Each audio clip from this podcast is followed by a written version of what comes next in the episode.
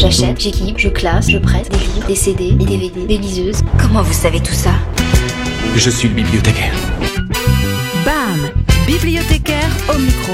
La bulle culturelle des bibliothèques du Choletais. Tous les mercredis sur Sun. Salut les amis, c'est Marie-Elodie et aujourd'hui je vais vous présenter deux séries à découvrir dans notre réseau des bibliothèques.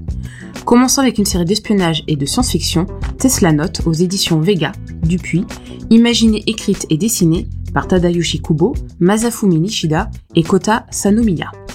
Botan Negoro est une jeune fille formée au Nijutsu depuis sa plus tendre enfance et destinée à devenir une espionne de haut vol. Elle fait équipe avec le vantard mais néanmoins talentueux Kuruma. Ensemble, ils se lancent dans une mission qui consiste à retrouver les fragments de Tesla, des cristaux reformant des pouvoirs surnaturels, legs de l'inventeur de génie Nikola Tesla.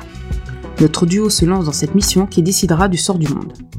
Ne vous méprenez pas, il n'est pas question ici de voitures électriques, il y en a bien assez sur nos routes, mais d'un inventeur et d'un ingénieur serbe qui a réellement existé, né en 1856 et mort en 1943. Il est connu pour son rôle prépondérant dans le développement et l'adoption du courant alternatif pour le transport et la distribution de l'électricité. C'est donc le point de départ d'une histoire originale et futuriste, avec un dessin très travaillé et parfois des expressions de personnages qui déroutent un peu, je me suis laissé entraîner par le premier volume de ce manga plutôt prometteur aux allures de mission impossible et teinté d'humour.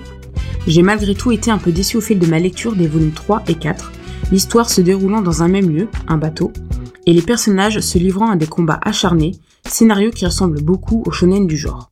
Dommage donc, car je trouvais que la série se démarquait des séries classiques pour garçons. Mais elle se rattrape avec le volume 5, qui démarre un nouveau chapitre, où complot au sein du FBI et découverte sur l'enfance de notre héroïne me donne envie de poursuivre cette série. Série en cours au Japon, les premiers volumes sont disponibles dans le réseau de vos bibliothèques du Choletais. Je continue et termine avec une nouvelle adaptation d'un chapitre d'une saga intergalactiquement connue.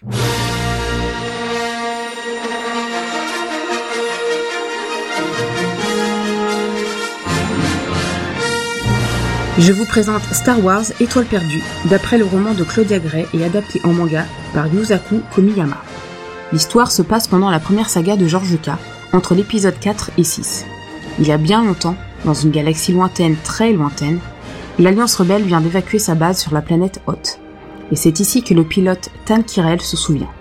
14 ans auparavant, la planète Geloukan est annexée par l'Empire galactique.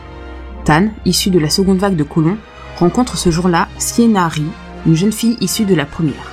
Ces enfants que tout aurait dû séparer partagent un même rêve, entrer dans l'armée impériale pour voler dans l'espace infini. Admis dans la prestigieuse Académie royale, qui a des brillants, ils sont en bonne voie pour réaliser leur rêve commun.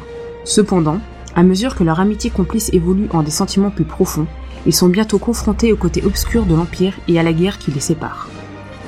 Vous allez dire encore un produit dérivé Madine Disney et je me suis dit la même chose en achetant cette œuvre. Mais vous pensez bien que je n'aurais pas perdu mon temps à écrire une chronique dessus si je n'y avais pas trouvé un certain intérêt. J'ai été surprise de tourner les pages au fur et à mesure et de me plonger dans cette histoire pas comme les autres. Car l'intrigue se déroule du côté de l'Empire, contrairement au film de la saga. De l'alchimie forte entre nos deux amis jusqu'aux tensions qui s'installeront, ils découvriront à leur dépens la vraie nature du camp auquel ils ont voué allégeance. C'est là qu'entre en jeu l'une des audaces de cette histoire, celle de nuancer un poil l'Empire et de montrer quelques-uns des bienfaits apportés à la galaxie avant d'être rééquilibré en rappelant le climat de terreur perpétré par le camp de l'empereur Palpatine. C'est audacieux tout en restant juste et en éclipsant jamais l'intrigue centrale.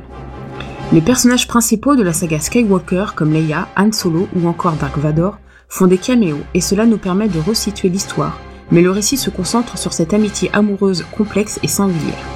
Pas de grands combats donc et une esthétique épurée et visuellement très agréable à regarder.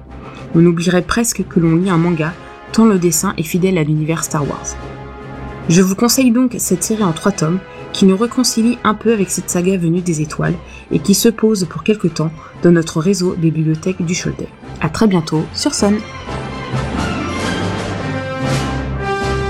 Retrouvez les coups de cœur des bibliothèques du Choletais en replay sur le sonunique.com et l'application MySun.